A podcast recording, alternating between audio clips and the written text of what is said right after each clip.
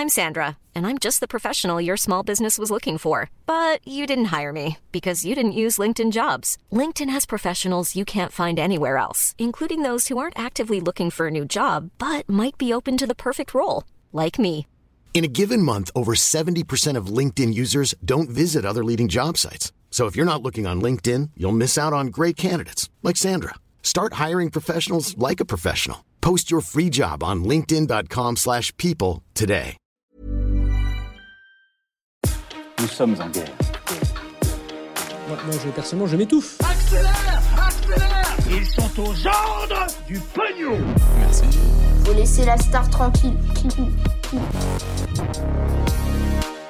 Une plongée dans l'empire du youtubeur MrBeast qui débarque en France, une rencontre entre Macron et Poutine, l'histoire d'un petit garçon coincé au fond d'un puits ou encore la chute de Facebook. Salut c'est Hugo, j'espère que vous allez bien et pour la dernière fois cette semaine, installez-vous confortablement, on est parti ensemble pour un nouveau résumé de l'actualité du jour en moins de 10 minutes. On commence donc avec le sujet à la une aujourd'hui, on va parler du youtubeur américain MrBeast et on va se demander pourquoi est-ce qu'il pourrait potentiellement devenir l'un des plus gros youtubeurs français et ce sans même parler français. Alors pour ceux qui ne le connaissent pas, MrBeast de son vrai nom Jimmy Donaldson, c'est un youtubeur de 23 ans qui compte presque 90 millions d'abonnés. Il est aussi évidemment présent sur tous les autres réseaux. C'est aussi accessoirement le youtubeur le mieux payé de l'année 2021 puisqu'il aurait amassé 54 millions de dollars de revenus selon le classement euh, annuel de Forbes. Ce serait un record absolu pour euh, un youtubeur, sachant qu'il faut quand même nuancer ces chiffres-là puisque eh bien, ça reste toujours à nuancer avec notamment les méthodes de calcul pour euh, des créateurs de contenu qui sont parfois contestés dans la façon eh bien, de compter concrètement la fortune et les revenus de ces très gros youtubeurs. Alors il s'est fait connaître au fil des années, mais il y a un élément qui l'a pas mal démarqué ces dernières années, c'est que il s'est vu prêt à mettre énormément d'argent dans certaines vidéos. Par exemple, il avait réalisé il y a quelques mois un Squid Game géant inspiré donc de la série de Netflix où le gagnant remportait presque 400 000 dollars et où d'ailleurs les moyens de production étaient massifs. Il avait aussi réalisé un jeu de cache-cache avec à la clé 1 million d'euros et là aussi des moyens assez importants en termes de production. Et d'ailleurs, il s'en cache pas, c'est quelque chose qu'il a déjà évoqué dans le podcast du youtubeur américain Logan Paul. Euh, Logan Paul lui demandait s'il pensait devenir un jour le premier youtubeur milliardaire au monde, ce à quoi MrBeast avait répondu que il ne pensait pas car il réinvestit systématiquement son argent dans ses vidéos et d'ailleurs, il a déclaré qu'il dépensait environ 5 millions de dollars par mois dans la production euh, de ses vidéos. Mais alors les très grosses sommes qui sont investies euh, dans ces vidéos ne sont pas la seule explication de ce succès.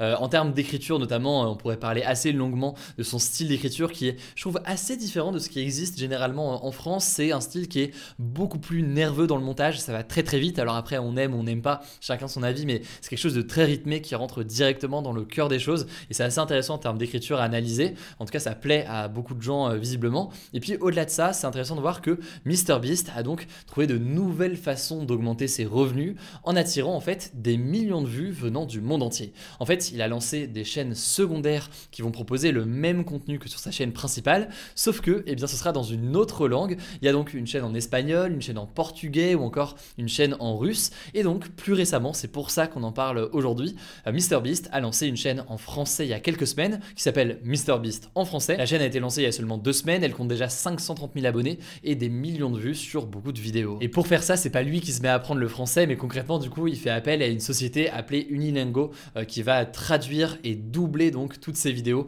dans la langue qu'il souhaite. Autrement dit, c'est exactement comme si vous regardiez une série américaine avec euh, la version française euh, donc doublée en français. Sauf que là, bah, c'est pour des vidéos YouTube et il y a une chaîne YouTube dédiée en français. Et l'objectif pour lui, évidemment, en faisant ça, c'est clairement de s'internationaliser et de toucher un public qui ne parle pas anglais.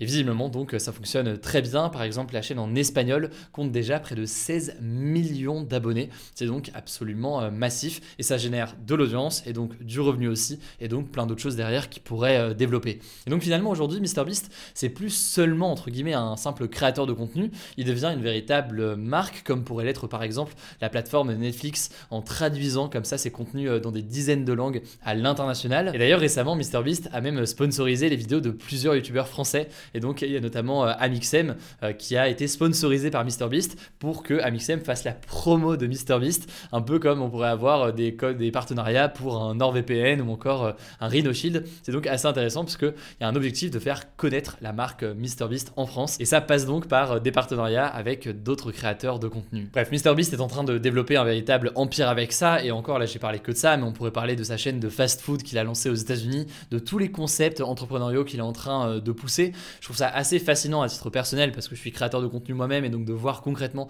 toutes ces choses qui peuvent se développer. N'hésitez pas à me dire d'ailleurs dans les commentaires sur YouTube ce que vous en pensez. Si ça vous intéresse d'avoir des vidéos d'analyse de tout ça. Et si ça vous intéresse, on pourra se creuser un peu plus dans les détails. Pourquoi pas dans des vidéos dédiées pour comprendre concrètement les rouages et les coulisses de tout ça. Allez, on continue avec le point présidentiel. Une seule actualité euh, aujourd'hui, c'est la suivante. Le président de la République, Emmanuel Macron, a dépassé la barre des 500 signatures ce jeudi. Et c'est donc le premier candidat à atteindre ce cap, alors même d'ailleurs qu'il n'est pas encore officiellement euh, candidat, puisqu'il n'a pas encore officiellement annoncé candidature à l'élection. Pour rappel, les candidats à l'élection présidentielle ont besoin d'avoir 500 signatures d'élus, euh, qu'on appelle aussi des parrainages, pour que leur candidature soit officiellement validée et confirmée. Du côté des autres candidats, eh bien, on a la candidate du parti de droite, les Républicains, Valérie Pécresse, qui en a pour l'instant rassemblé déjà 324. Il y a la candidate du Parti Socialiste, Anne Hidalgo, qui en a collecté 266. Et pour le moment, eh bien, la candidate du Rassemblement national,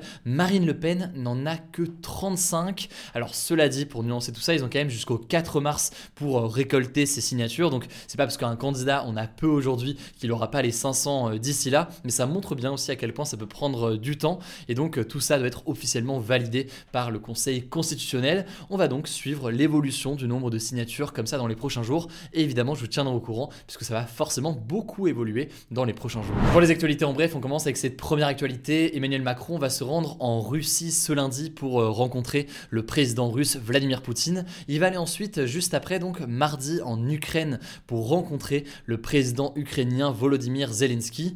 L'objectif affiché par euh, le gouvernement, c'est d'essayer d'apaiser les fortes tensions qu'il y a en ce moment entre les deux pays. Pour rappel, la Russie a déployé des dizaines de milliers de soldats à la frontière entre la Russie et l'Ukraine, et l'Ukraine craint d'être potentiellement envahie par euh, la Russie. De son côté, il y a notamment eh bien, les forces occidentales et euh, les États-Unis, avec notamment l'OTAN, qui ont déployé notamment 3000 soldats dans les pays voisins à la Russie. Bref, pour résumer, une escalade de tensions entre les États-Unis, la Russie, avec l'Ukraine au milieu de tout ça. on continuera évidemment à en reparler dans les prochains jours. Deuxième information dont je voulais vous parler, c'est une information qui fait beaucoup parler en ce moment au Maroc et qui provoque beaucoup d'émotions.